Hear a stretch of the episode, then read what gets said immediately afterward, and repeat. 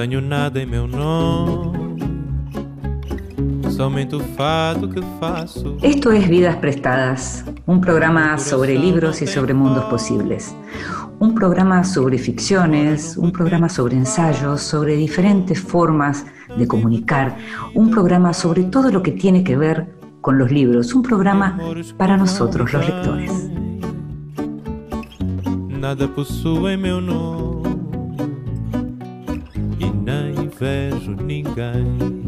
Y a nosotros los lectores nos gusta leer, nos gusta tomar nota de nombres y de títulos y nos gusta también que nos lean y que nos lean en voz alta, nos gusta mucho y sobre todo cuando hay grandes voces que lo pueden hacer. Esta vez le pedimos a la escritora, poeta y actriz Camila Sosa Villada que lo hiciera. Ella eligió un poema de Sharon Olds.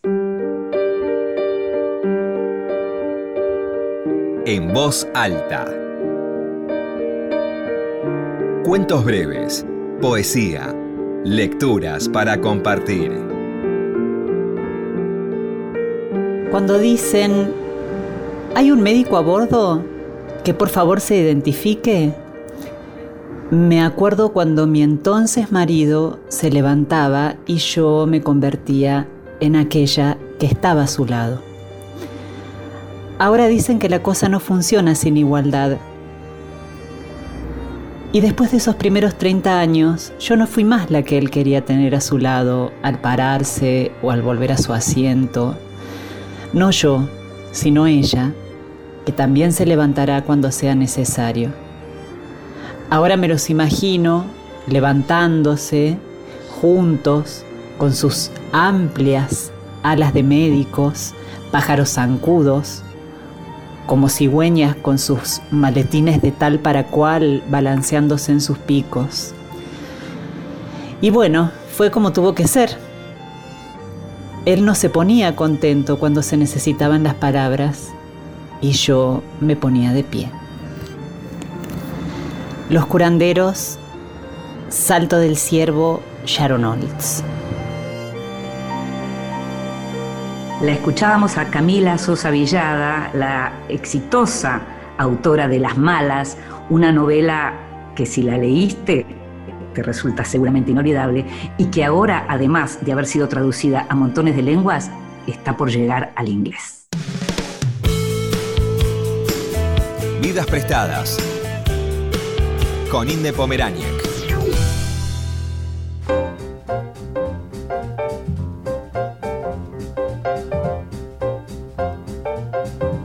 Y si nos conoces, sabes que en este programa hay algo que llamamos como columna vertebral, que es la entrevista. La entrevista que nos acompaña en esta oportunidad tiene que ver con una autora de libros, sí, pero básicamente con una persona que siempre está encontrando distintos modos de comunicar. Se trata de Cecilia Absatz. Cecilia es escritora, es periodista y siempre se especializó en temas vinculados a cultura y espectáculos. Escribió varios libros de ficción, varias novelas y relatos, sus títulos son Feigele y otras mujeres, Té con canela, Elogio de la delgadez. Tiene un libro sobre el teleteatro que ha sido muy comentado y del que todavía se habla mucho que se llama Mujeres peligrosas, la pasión según el teleteatro. Columnista, posiblemente la conozcas de haberla visto en televisión o de escucharla en radio, incluso en esta misma radio. Guionista y es traductora también, Cecilia. Pero en el 2019 nos sorprendió a todos con un newsletter un newsletter que se llama Viejo Smoking y que llega al correo de los suscriptores los domingos al atardecer, a la hora del crepúsculo. Ahí Cecilia se propuso contar desde lo que ella sabe que tiene que ver con la cultura y el espectáculo y con muchísimo humor y con muchísima elegancia cómo se llega a viejo, cómo se llega a la vejez. Decidimos hablar con ella para hablar de, estas, de las particularidades de este formato que eligió que es el que la está acercando en este momento a las audiencias, y también para hablar de sus lecturas, porque Cecilia es una gran lectora, para hablar de la imaginación y para hablar del trabajo con el lenguaje. ella tiene una relación con los libros, que es una relación entrañable, vas a escuchar ahora eh, esta conversación, tiene una relación entrañable que llega desde su infancia. Y por eso decidimos hablar con ella. Te invito a que escuches la primera parte de nuestra charla con Cecilia Absatz. Si bien te leo todos los domingos, eh, ahora puedo hablar con vos ya no por mail o ya no en mi cabeza, sino así, de esta manera. Muchas gracias por estar ahí, Cecilia Absatz. Al contrario, Inde, vos sabés que para mí es un honor estar en tu programa. El honor es mío, el honor es mío, el placer es mío de leerte efectivamente todos los domingos y después tener esa cosa de intercambio más privado que tenemos muchas veces a partir de las cosas que escribís. Y esta idea del newsletter como, como el último de los formatos eh, a través del que te comunicas y divulgás información, vos que sos una persona que hace periodismo hace tanto tiempo y que hiciste periodismo en diferentes soportes y haces en diferentes soportes, ¿qué le encontrás de novedoso y atractivo? al newsletter y qué te incomoda o qué te parece no tan bueno, digamos? ¿Cómo lo evaluarías como figura? La idea del, eh, newsletter fue de mi hija, no fue mía. Mm. Yo, todo fue idea de ella, desde el tema hasta el formato, porque primero pensó en un libro. Y Estamos hablando de, Julieta, de Julieta, de Julieta Uranowski, que es una persona además muy creativa y que e, evidentemente tenía, tenía, ya había visto que había ahí algo para vos. Bueno, empezando por el tema, que fue primero una especie de balde de agua y al mismo tiempo em, un cumplido enorme, porque lo que ella me propuso mm es que yo hablara de cómo llegar a viejo.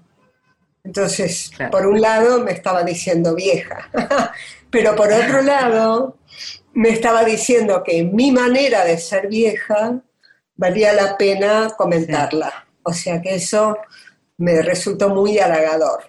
Claro. Ella, eh, yo tengo varios libros publicados y salvo algunos, salvo muy pocos, no viste, son libros como si te dijera medio de culto, que no, no, ninguno, salvo uno, Elogio de la Delgadez, que dicho sea de paso también fue una mm. idea de ella, em, fue el único libro exitoso, digamos así, entre comillas, con varias reediciones, con el que gane plata, etc. Em, entonces mm. ella misma dijo, no, un libro no, mejor un newsletter. Yo no estaba para nada en el tema, yo no tenía... No, era lectora del género. nada, viste, lo único que yo entraba, entraba un poco de contrabando y leía eh, por eh, sugerencia de ella el newsletter de Valentín Muro, que se llama Cómo funcionan las cosas, sí. que es extraordinario, la verdad. Entonces me pareció una muy buena idea. Y mm, él nos ayudó, Valentín Muro, mm. nos ayudó a organizar todo, el formato, todo, realmente de una generosidad poco común. No sé si mm. conoces su... Sí, lo conozco y lo sigo y lo leo hace mucho tiempo, claro. ¿O viste lo que es? Bueno, la cuestión es que él nos ayudó. Y em, eso fue un mundo nuevo para mí, realmente. Porque yo venía colaborando, suponete, publicando columnas en La Nación, bien para ti, durante años. En La Nación tenían cierta repercusión, especialmente algunas columnas. En Para ti, cero, cero. Yo me mataba con esas columnas y nunca, nunca recibí absolutamente ningún comentario. Lo único que me hacía, que me confirmaba que estaban bien, era que seguían contratándome. En un momento cambiaron todo el elenco porque querían gente joven y yo quedé milagrosamente. Pero mm. eso es lo único que yo mm. tenía como dato de que las columnas estaban bien.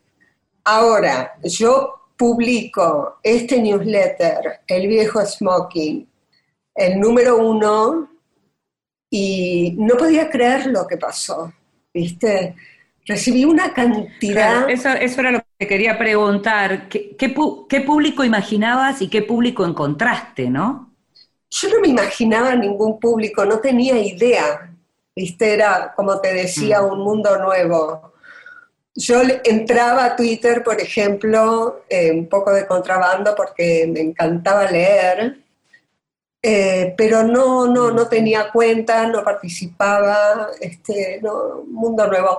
No podía creer la cantidad de mensajes que recibí y sobre todo mensajes de gente muy joven.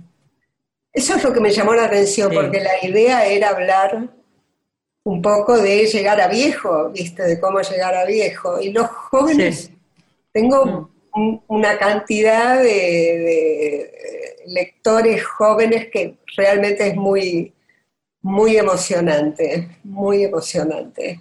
Decir, y no pensás que... No, pero digo, ¿no pensás que en algún punto el, tipo de mm, el tipo de escritura y el tipo de temas que vos tratás, el modo en que lo haces, el, modo en que articulás la comunicación con el otro, que tiene tanto de, la mejor, de, la mejor comunicación clásica, me gustaría decirlo, pero que al mismo tiempo hoy puede parecer excéntrico al lado del tipo de comunicación que hay. ¿No puede ser que, que de nuevo eso clásico, en lugar de ser conservador, se haya vuelto cool, por decirlo de algún modo? Puede ser, me encantaría que fuera así.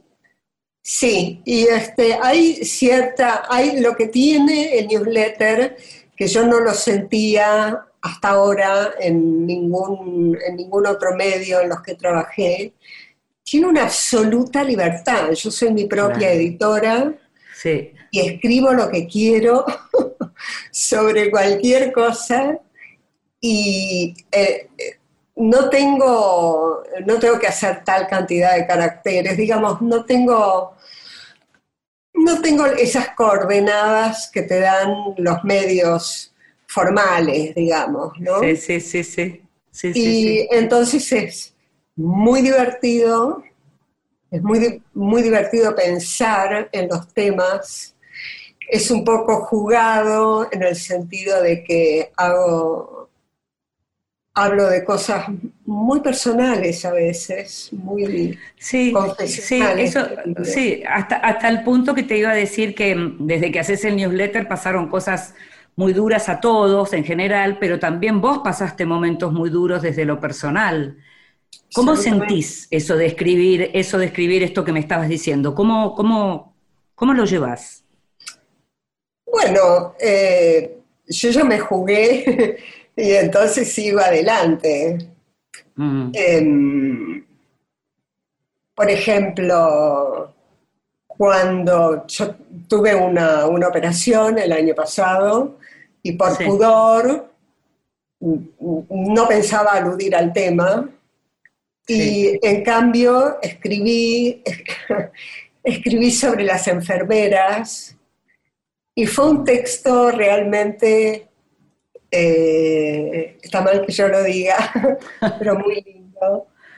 Y mm, mi hija armó con ese texto una serie de carpetas y las llevó a la clínica y las repartió entre las enfermeras. Vos no sabés lo que fue eso. Algo divino. Ángeles con zapatos cómodos, decía la pequeña frase que inaugura el, Claro, claro. Es otro modo de acercarse al lector también, ¿no? Vos cuando, cuando preparás los textos, ¿tomás notas antes de escribir o te sentás con las cosas en la cabeza y decís, bueno, hoy voy a escribir sobre esto? Bueno, la, la verdad es que cada vez que sale un número del viejo smoking, yo digo, bueno, nunca más se me va a ocurrir nada. Siempre pienso que ahí puse todo y me queda la mente vacía. Y a medida que pasan los días, em, trato de ver qué es lo que me está pasando, porque ese es el tema. Hmm. Este es el tema que, debería, que debería encarar. Y siempre de alguna manera algo se me ocurre. Tomo nota, por ejemplo, si se me ocurre eh, en algún momento algo para la sección odio todo. Sí. Entonces la anoto en mi libreta porque ya me pasó de tener ideas brillantes y al día siguiente olvidarme. Claro. Así que ahora anoto todo. Claro. Pero el, el grueso del, del- del texto, no, no tomo notas, este, pienso nada más y, no sé, trato de, trato de encontrarle la vuelta. En el odio todo hay muchos lectores que te escriben y vos lo sumás. Eso es como muy interesante, es como si ahí hubieras encontrado algo, ¿ves? Que estaba faltando, ¿no?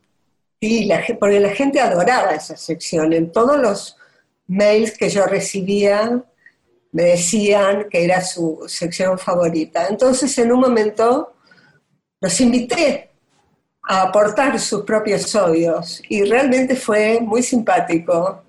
Algunos muy buenos. El de Cristina Alemani, por ejemplo, fue buenísimo, lo reproduje tal cual. Y varios otros que me gustaron.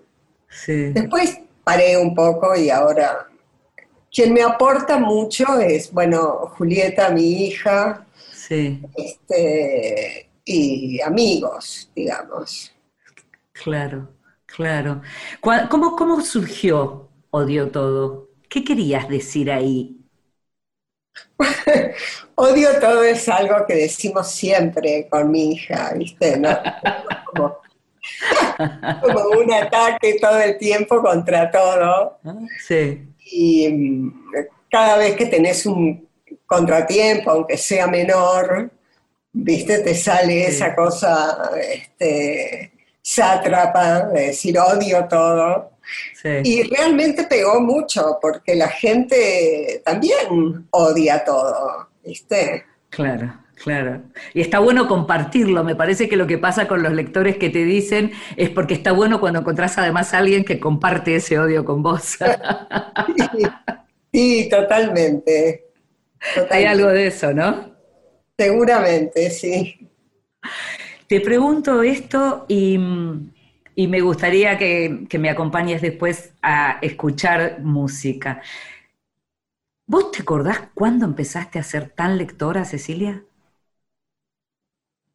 Bueno, yo vengo de una familia de lectora, digamos. Mm, Mi papá tenía una biblioteca de 3.000 ejemplares. mm, claro. El problema es que eran en yiddish todos. Ah, Pero mi mamá, que era ucraniana, aprendió, eh, aprendió a hablar castellano leyendo. Y por eso tenía ella un, un lenguaje superlativo, con un acento, lo que vos quieras, pero impresionante lo bien que hablaba. Y ella me, me proporcionaba, digamos, hizo que yo le perdiera el miedo a los libros, ¿viste? Me dio un- cuando yo era chica, me dio un libro de. Dostoyevsky. Yo dije, no, no, ¿cómo voy a leer un Claro. libro de Dostoyevsky, ¿viste? Bueno, a los 13 años estaba leyendo a Kafka, que, Claro. que me volvía loca porque no entendía. Entonces, no entendía el mundo de Kafka, porque venía de leer cosas que tenían sentido, buenas o malas, pero Kafka es otro mundo. Y entonces ahí aprendí lo que es lo kafkiano, digamos, fue todo un, claro. fue, fue fuerte leer a. Kafka, pero yo era chica, ¿viste? Pero el- lo, que, lo que pasaba en tu casa con los libros fue algo que claramente te trasladaron, digamos. Vino, vino, por, vino de, de manera familiar. Bueno, viste cuando vos estás rodeada de gente que lee, Sí, empezás a leer, no te queda otra. Claro. Mi hermano era un gran lector también, compartíamos libros, Mm, leíamos a Borges en una época en que Borges era una especie de mala palabra, y amábamos, viste, amábamos a Borges. Y también, viste, la gente, si, te- si tenés suerte, alguien te va acercando un libro que si no nunca habría llegado. Por ejemplo, por ejemplo, Viaje al fin de la noche, Mm. de Celine. Sí. También era bastante chica cuando lo leí, pero me lo trajo un amigo, si no es un libro que yo nunca hubiera elegido, ¿viste? No era un libro ni estaba de moda, ni, en fin, al contrario, un libro muy polémico. Sí, bueno, que- de, un autor sobre todo muy polémico, ¿no? Y Muy entonces, polémico. claro, pero ves qué, qué interesante lo que señalas, porque como a veces algo del orden del azar, ¿no? Alguien que te acerca un tipo de literatura que de pronto te puede cambiar la vida, ¿no? Absolutamente. Recuerdo muy claramente esos dos casos que fueron Mm, muy turbulentos, ¿viste? Eh, lo de Kafka y lo de Celine, que es Mm. como literalmente abrirte la cabeza. Bueno, muy literalmente no, Claro. pero la mente, digamos, a comprender cosas que no tienen una explicación muy sencilla. Claro, lo que, lo que llamamos también en este programa Mundos Posibles. Te invito a escuchar música y seguimos conversando en un ratito.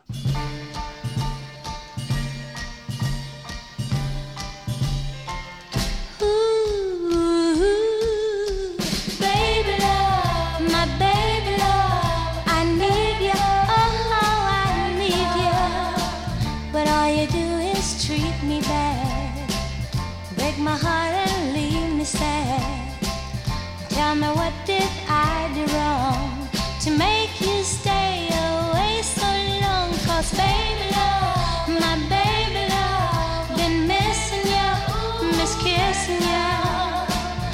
Instead of breaking up, let's do some kissing and making up.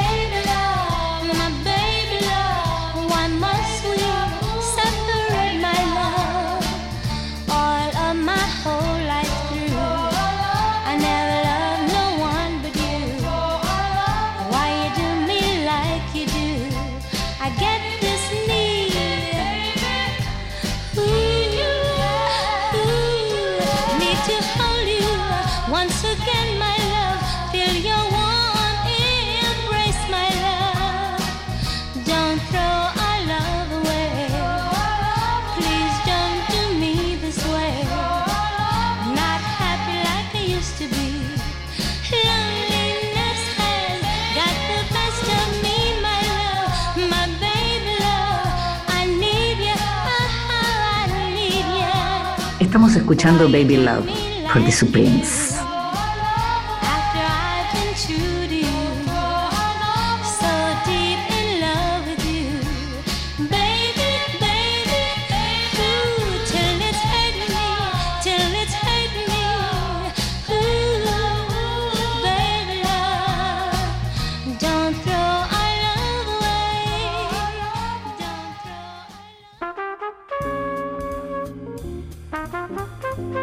El extranjero. Libros de los que se habla en el mundo. Sabes que en esta sección hablamos de aquellos libros que empiezan a aparecer en otros países, a veces en otras lenguas. Son los libros que a mí me interesaría leer y, y que te hablo de esos libros sin haberlos leído, pero sabiendo que en cuanto tenga la posibilidad lo voy a hacer. Y es el caso de este libro de una autora rusa que está creciendo mucho por fuera de Rusia, que se llama María Stepanova. Eh, el libro en inglés se llama In Memory of Memory calculo yo que se podría decir en memoria de la memoria o en memoria de los recuerdos, es como un, juego que tiene que ver con eso. Es uno de los tres libros de María Stepanova que va a salir en inglés este año, según leía en el Guardian, y es un libro de esos que también me gusta leer últimamente a mí, que no es exactamente ni historia, ni ficción, ni biografía, sino todo eso junto. En este caso, en el caso de esta autora, lo que pasa es que a la muerte, al momento de la muerte de su tía, ella se, encuentra de pronto con que tiene que revisar, o tiene la posibilidad, más que que tiene, de revisar el departamento de esa tía que acaba de morir, que está lleno de fotografías, de fotos en color sepia, de postales antiguas, cartas, diarios, imagínate lo que es esto para un escritor, eh, y que en ese, en ese, digamos, como depósito lo que ella encuentra es la historia de un siglo de Rusia. Ella es moscovita, nació en Moscú eh, en los años 70, y se encuentra con que su familia, que parece una familia judía rusa común, en realidad atravesó un siglo, el siglo XX y un poco más, en donde atravesó cuestiones que tienen que ver con la historia universal, porque todo lo que pasó en Rusia en ese periodo, digamos, afectó al mundo entero. Entonces lo que ella hace es un poco, digamos, el tipo de, literatura que podría ser Sebald o que podría ser la propia Susan Sontag o que podría haber hecho Roland Barthes y lo que hace es como a partir de su curiosidad intelectual describe todo eso, cuenta todo eso y en una entrevista que le hacen en El Guardian eh, dice una frase que me gustó muchísimo y que por eso te la leo. Dice, el amor es la palabra clave. Sabes que es una tarea imposible, pero seguís investigando te das cuenta de que todas las palabras dichas, los caminos tomados y las lecciones aprendidas no devolverán la vida a tus muertos, incluso en el espacio limitado de tu escritura. Al final estás parado ahí en algún lugar junto con tus perdidos. Vos vivo, ellos no, en completo silencio, un silencio que es una forma de abrazo. Finalmente estás en casa, estás completamente vacío y has llegado. Lo que ella hace es, a partir de la historia de su familia, habla de la humanidad. ¿Qué más queremos que leer eso? El libro, como te decía, se llama In Memory of Memory, esperemos que lo traduzcan al español. La autora es la rusa María Stepanova. Estás escuchando Vidas Prestadas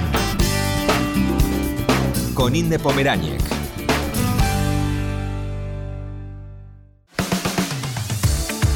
Continuamos en Vidas Prestadas.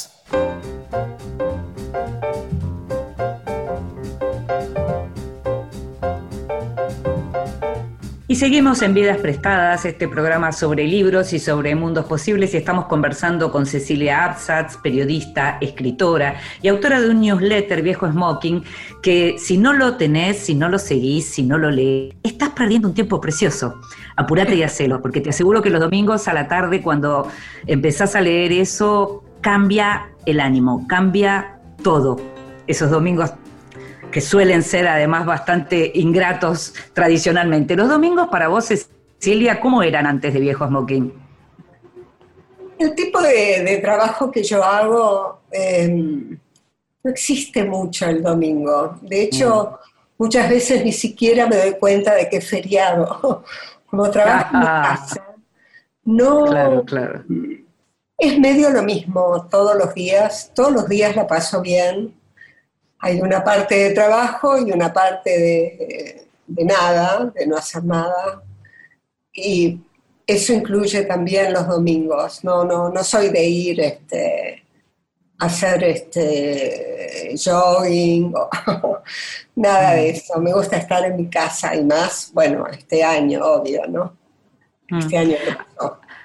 Bueno, este año, claro, en donde, la, digamos, muchos se vieron obligados a hacerlo, para otros tal vez fue ju- justamente la posibilidad de, bueno, nada, de sentirse que algo no los estaba afectando tanto porque ya lo venía haciendo. Antes decías, hablabas de Julieta, hablabas de tu hija, hablabas de lo que significó eh, la idea de ella de, que empezaras eh, a, escribir este newsletter y decías que, bueno, que entre las cosas que pasaron fue que ella te, te dijo claramente que estabas grande. ¿Vos cuándo sentiste que te habías puesto grande? La verdad es que no lo siento hasta el día de hoy. Ajá. Esa es la verdad, es una sensación muy rara, porque, viste, uno es siempre el mismo. En todo caso, yo creo que este, tuve 60 años desde que nací, viste, yo no recuerdo haberme sentido niña nunca. Mm, mm. Lo, lo que va cambiando es el aspecto exterior y los achaques también Sí. pero yo no siento como un cambio en el sentido de, de, de envejecer, de haber envejecido. Es solo exterior. Por dentro yo soy siempre la misma, o sea, de toda la vida. Pero vos decís que cuando eras chica sentías que eras más grande que, lo, que la edad que tenías. Absolutamente, Mm, absolutamente. Siempre fui grande. mm. No, no, no recuerdo nada eh, de tipo así defini- definidamente infantil. Nosotros éramos cuatro hermanos, Sí. yo era la menor Mm, y ahí había que sobrevivir, ¿viste? mm. Con tres hermanos mayores. Entonces no, no, no, no daba para ser una niña. No, no era el estilo. Aparte el tipo de familia en el que yo me crié, Mm, eh, padres, de padres inmigrantes, mi papá era polaco, mi mamá ucraniana. Era un tipo de familia que no, los niños no, no existíamos mucho. No es como- Había, había una sobreadaptación, lo que se llama sobreadaptación también, ¿no? ¿En qué sentido? No, al mundo de los adultos. Claro, era necesario porque los adultos no, muy diferente de lo que pasa ahora, que todo el mundo Mm, gira en torno de los niños, y hay todo un mercado para los niños. claro. En mi época no había ni siquiera ropa para los niños, ¿viste? Era arreglate como puedas. Y no recuerdo haber tenido juguetes, por ejemplo, a pesar de que era una casa de mucho dinero, pero no, no, no, no existíamos como, como categoría. Entonces teníamos que arreglarnos entre nosotros y yo no recuerdo una sensación así de, de niña, siempre fui Mm. grande. Mm. Cuando de- decís que había dinero en tu casa, ¿a qué se dedicaban tus padres? ¿Tu mamá trabajaba o, o los criaba No, no, ustedes? no, mamá lo que hacía, mi papá tenía una fábrica, era un, un industrial textil, Sí. que le fue muy bien en la vida, eh, eh, presuntamente éramos ricos, pero yo solo se veía en la casa, yo, este, ya te digo, a nosotros los niños cero. Mm. Pero eh, como mi papá era un hombre bastante prominente en la colectividad judía, Mm. había mucha vida social en mi casa, era una casa divina y, y era una y ahí es, ese era el trabajo de mi mamá. Claro, Porque era una época donde Claro. no podías contratar un catering. Claro, claro, ¿Viste? Ella hacía todo y eran reuniones impresionantes, fabulosas. Cada vez que venía algún tipo de personalidad al país, bueno, venía a mi casa y había una gran recepción. En fin, era como una vida social muy exigente. Y eso es lo que hacía mi mamá. Mm, Además, mira, Mm. te voy a contar algo mm, más sí. íntimo. Mi mamá enviudó relativamente joven y unos cuantos años después Mm. volvió a casarse. Volvió a casarse a los 60 años con un hombre que no tenía nada que ver. Mi papá era un actor de cine, era guapo, este, impresionante. Y el, nue- el nuevo marido de mi mamá, digo todo esto, bueno, ya fallecieron todos, así que este, no lo era. Pero yo- estaban enamorados, ¿viste? Iban de la mano. Ajá. Y yo me di cuenta Ajá. de que de mi mamá, de que nunca la, la había oído reír a mi mamá. Y con este nuevo matrimonio Qué la pasaba muy bien, Qué se reía, contaba chistes. Mi mamá contando chistes, ¿viste? Entonces me di cuenta de que el Sí, sí, sí. matrimonio con mi papá eh, había sido algo muy diferente, algo muy demandante para ella. Eh, y empezó a divertirse en su segundo matrimonio. Siempre se puede empezar. Claro.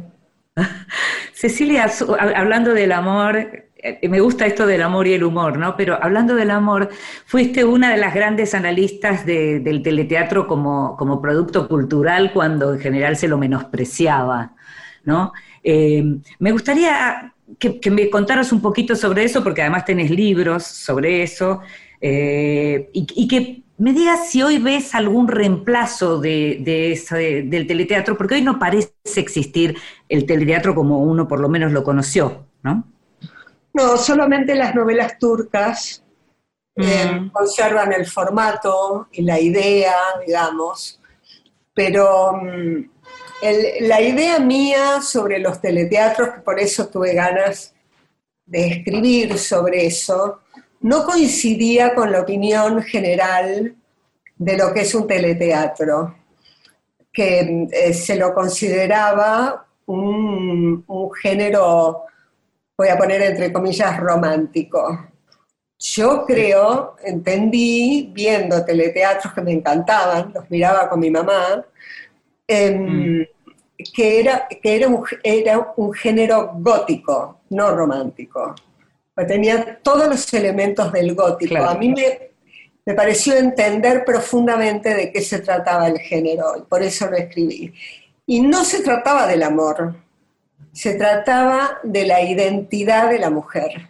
Mm. Es- ese es el eje de la telenovela, siempre lo fue, a pesar de que aparentemente lo importante era el romance, qué sé yo, mi idea era diferente y sigue siendo diferente. Mi idea es que la heroína de un teleteatro lo que está buscando no es amor, sino averiguar quién es, porque generalmente no es quien se supone que es, Claro, es la identidad, claro. sus padres no son sus, etcétera. ¿Quién es y Mm.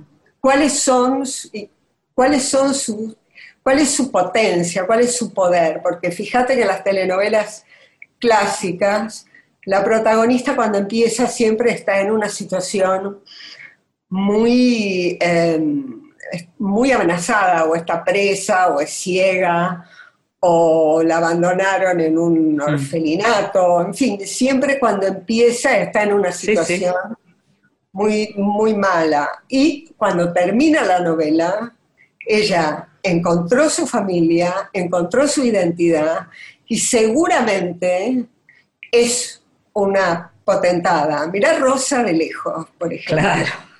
Era una analfabeta recién llegada de Tucumán, que empezó a trabajar como mucama y se convirtió en Coco Chanel. Claro, claro, claro. ¿Viste? Para mí el eje de la telenovela es ese, es la búsqueda de la identidad de una mujer, empezando por el hecho de que la mujer es la protagonista. Y, es la- y era la mujer la que tradicionalmente veía el programa también y aparecía eso que, si yo no me equivoco, era, era Humberto Eco que hablaba de algo de la estética de la consolación o algo así, ¿no? En el sentido de como, o del consuelo más que de la consolación, estética del consuelo, en donde lo que aparecía era, esas heroínas eran justamente aquello que queríamos ser, o por lo menos la mayoría de, de las mujeres que veían esos teleteatros ambicionaban un lugar así. Pero también es porque eh, le- los productores de telenovelas, porque ahora no pertenecen a los autores las telenovelas como antes. Antes pertenecían al autor, a Migré, o a. Celia Alcántara o a Delia Fiallo, eran novelas de autor. Ahora son novelas de productor, la novela pertenece al productor. Mm, Y los productores tienen una idea diferente y así les va. mm. Este, ponen eh, todo, toda la energía, la ponen en, en los elencos, creen que las figuras son la atracción, descuidan las historias, o sea, no hay historia, no hay historia en ningún lado. Y entonces no, no, no tienen éxito y por eso se fueron, se fueron diluyendo. Mm. Estábamos hablando, estamos hablando del lugar de las mujeres antes de los matrimonios no tan felices, estamos hablando de la telenovela, estamos hablando del lugar de la mujer y aparece la maternidad también, que la maternidad e- e- era un tema clave en, las telenovelas y la maternidad ha sido un tema clave para vos, que siempre estás hablando de, tu hija. Me gustaría que me dijeras un poco digamos, cómo sentís este momento de las mujeres en donde se está- nos estamos planteando tantas cosas que vivimos y que hicimos y que a lo mejor nos equivocamos y que estamos viendo de qué manera avanzamos, pero en el medio toda revolución es injusta. Me gustaría, porque te leo y te leo algunas eh, observaciones al respecto, me gustaría que me dijeras cómo ves vos el lugar de las mujeres hoy. Sí, hago algunas observaciones, pero son muchas más las que me callo. hay muchas cosas, hay muchas cosas que no digo. Em, es muy interesante el movimiento de la mujer y yo em, lo viví, imagínate, yo tengo un millón de años, yo vengo de una época en que eh, no se usaban pantalones más que los fines de semana para ir a una quinta. Y si vos un martes salías a la calle en pantalones, la gente te gritaba por la calle. ¿Viste? Era, yo pasé por todo. Pasé por cargos eh, tipo Mad Men, donde yo Sí, era eh, directora creativa de una agencia de publicidad y venía el cliente y me pedía que le sirviera un café. ¿Viste? Pasé por Y- todos los claro, los claro. estadios del avance de la mujer. Y eh, no, no te quedaba otra, ¿viste? Ahora todo es muy diferente y hay como una... Hay muchos logros y también hay una especie de borrachera de poder, ¿viste? Mm. Eh, que bueno, Mm. como vos decís, típico de una revolución que se irá, eh, Mm. se irá tranquilizando a medida que las mujeres se den cuenta de que van ganando, de que vamos ganando. Te hago la última rapidísimo, rapidísimo, porque hay una palabra que usás o que aparece, o que por lo menos se le aparece a uno como lector cuando te lee y demás, y que es la palabra elegancia. ¿Qué es para vos la elegancia? La elegancia, yo aprendí el sentido de la elegancia leyendo a Proust. Mm. Es, es como un manual que te enseña de qué se trata la elegancia. Que no se trata ni de la ropa que tenés puesta, ni de la casa en la que vivís. Es muy deseable la elegancia y es algo que me gustaría adquirir. ¿Te gustaría adquirir? No, pero eso vos. a vos eso No. te sobra, Cecilia. No, sí, lo sé, lo sé. Pero quiero decir, es algo con lo que se trabaja cada día. sí, claro, Eh, entiendo. Por ejemplo, entiendo. hoy tuve un pequeño contratiempo Mm. donde nadie tenía la culpa, pero yo salí perjudicada y tuve que hacer un gran esfuerzo para no enojarme, Claro. porque nadie tenía la culpa, ¿viste? Entonces, bueno, todo eso forma parte de una vida elegante. De una vida elegante, hermoso nombre, es muy buen título ese, podemos pensarlo. Cecilia, te agradezco tanto que hayas estado ahí, qué placer poder conversar con vos y que los oyentes te escuchen. Qué lujo para mí, Inde, vos sabés, yo soy tu fan. Además, te envidio lo productiva que sos, lo fértil que sos.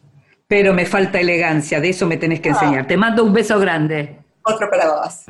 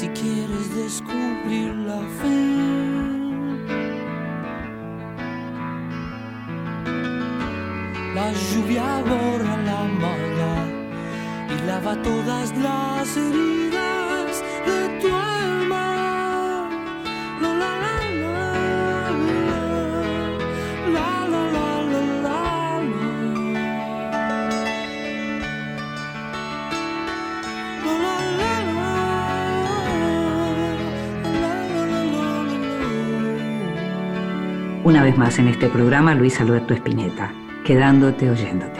Este agua lleva en sí la fuerza del fuego, la voz que responde por ti,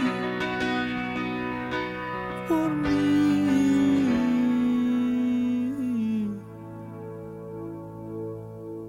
Y esto será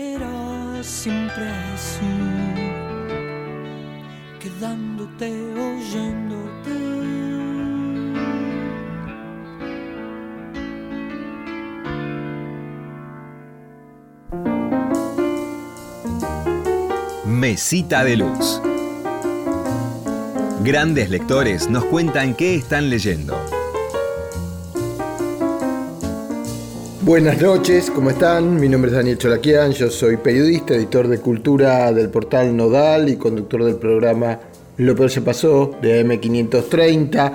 Muchas gracias por la invitación, Inde, Gustavo y a todos los prestadores de vida que están por allí, porque de eso se trata, compartir los libros, prestarnos un poquito vidas. Mi mesita de luz en estos días es una mesita de luz de vacaciones. O sea, una mesita de luz en la cual agarré algunos libros que estaban en la mesita de luz de todos los días y me los traje. Generalmente me traigo los pendientes y así vinieron varios libros. En este momento tengo abierto tres. Hubo algunos que ya terminé y algunos que ni siquiera empecé. De los que traje, tres son los que tengo en este momento abiertos en la mesita de luz. Uno del danés Peter Hoeg, un libro que ya tiene unos años, La mujer y el mono, un libro muy interesante porque La mujer y el mono es un libro donde mujer y mono, dominados por un hombre inteligente, eh, respetado, un científico promisorio, tiene una vida donde tiene un mono al que estudia y una mujer a la que domina. ¿Y qué pasa cuando la mujer y el mono se encuentran? Bueno, allí de esto se trata un libro que es un libro de género sin decir jamás, que es un libro de género con todo el humor, diría, irónico y casi surrealista que suelen tener muchos escritores daneses. Es el segundo libro que tengo, es Sepulcro de Vaqueros de Roberto Bolaño. No soy un bolañista de la primera hora, pero Bolaño me fascina. Siempre este libro son, es el encuentro de tres novelas escritas en momentos diferentes donde Bolaño recorre mucho el tema de la poesía, de la militancia, de la memoria, de un Chile en los 70, de un México que lo acoge luego, de su vida, como siempre allí, va construyendo con retazos de vida toda una, diría, una gran narrativa basada generalmente en una notable escritura. Y finalmente la preparación de la aventura amorosa de Francisco Vitar, un libro que empieza muy bien alrededor de los sueños, los recuerdos y la memoria, pero que por sobre todas las cosas tiene una portada bellísima. Y yo le pregunto a todos los oyentes, ¿quién no eligió alguna vez un libro porque tiene una bella portada? Lo escuchábamos a Daniel Cholaquian, este colega que hace tantos años está en radio y que edita la parte de, cultura del portal Nodal. Lo escuchábamos hablar de autores, algunos de ellos que conocemos bien. En el caso de Peter Head, a lo mejor te acordás, pero hace muchos años se hizo conocido con la señorita Esmila y su especial percepción de la nieve. Libros que sí. Títulos nuevos y no tan nuevos que son imperdibles. Hoy tengo para recomendarte dos libros pequeños y preciosos. Sí, son pequeños y son preciosos y son diferentes por distintos motivos.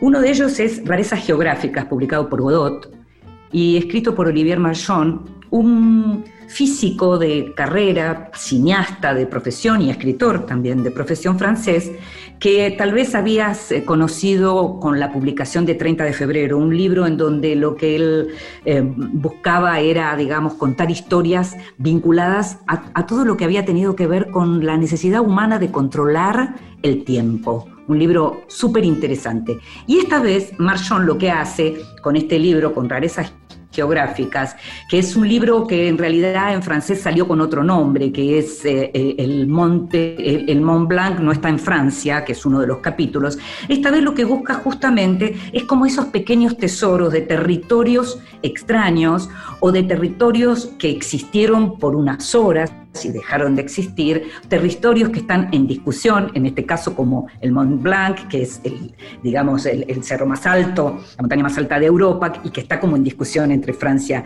e Italia. Después aparece, por ejemplo, una historia que a lo mejor eh, conocías y que tiene que ver con, con este territorio judío que existió en la Unión Soviética un territorio eh, en Siberia súper interesante, eh, que, que, se montó en un determinado momento cuando el comunismo lo que quería era como que, que cada eh, población, digamos, diferente tuviera como su espacio para estar y que después finalmente terminaron, digamos, terminaron liquidándolos a todos, por decirlo de algún modo. Eh, o, por ejemplo, la isla Martín García, que es argentina, pero que está en la desembocadura del Río de la Plata uruguaya. Ese tipo de territorios, de todo eso habla rarezas geográficas, que también de pronto menciona el caso de cuando la suite 212 del Claridge de Londres fue declarada territorio yugoslavo durante un día por el gobierno británico. Bueno, montones de curiosidades que tienen que ver con estas rarezas geográficas súper súper, interesante el libro publicado por Godot del autor francés Olivier Marchand. Y el otro libro, pequeño, y que te digo que es una preciosidad, es una reedición, hace muchos años que no se conseguía en español, Dime una adivinanza de Tilly Olsen, de esta norteamericana, hija de ucranianos, de judíos ucranianos, ella una mujer de izquierda, muy militante. La nueva edición es de la editorial, de la editorial española Las Afueras, con un prólogo de la escritora Jen Lazar, que es una feminista importante. Eh, en este caso se trata de estos cuentos de Tilly Olsen que salieron en diferentes lugares. Uno de ellos es una novela, la que se llama justamente Dime una adivinanza, que cuenta una historia, la historia de un matrimonio que después de 50 años, digamos, descubre todo lo que ganó y todo lo que perdió en esos 50 años juntos.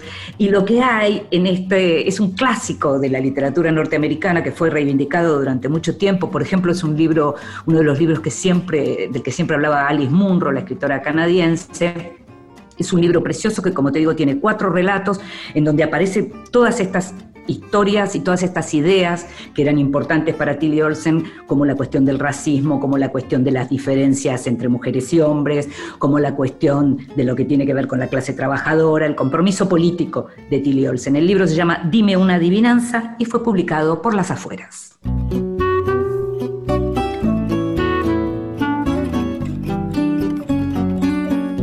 Y llegamos al final de este Vidas Prestadas. Como todos los lunes, nos podés escuchar siempre en vivo, pero también sabés que si por algún motivo no pudiste hacerlo, podés hacerlo al día siguiente ya podés escucharnos en la página de la radio o en tu plataforma de podcast favorito. Como siempre estuvo en la operación técnica Jorge Falcone, en la producción consiguiendo todo y mucho más Gustavo Kogan. Me llamo Inde Pomeraniec. Nos estamos escuchando.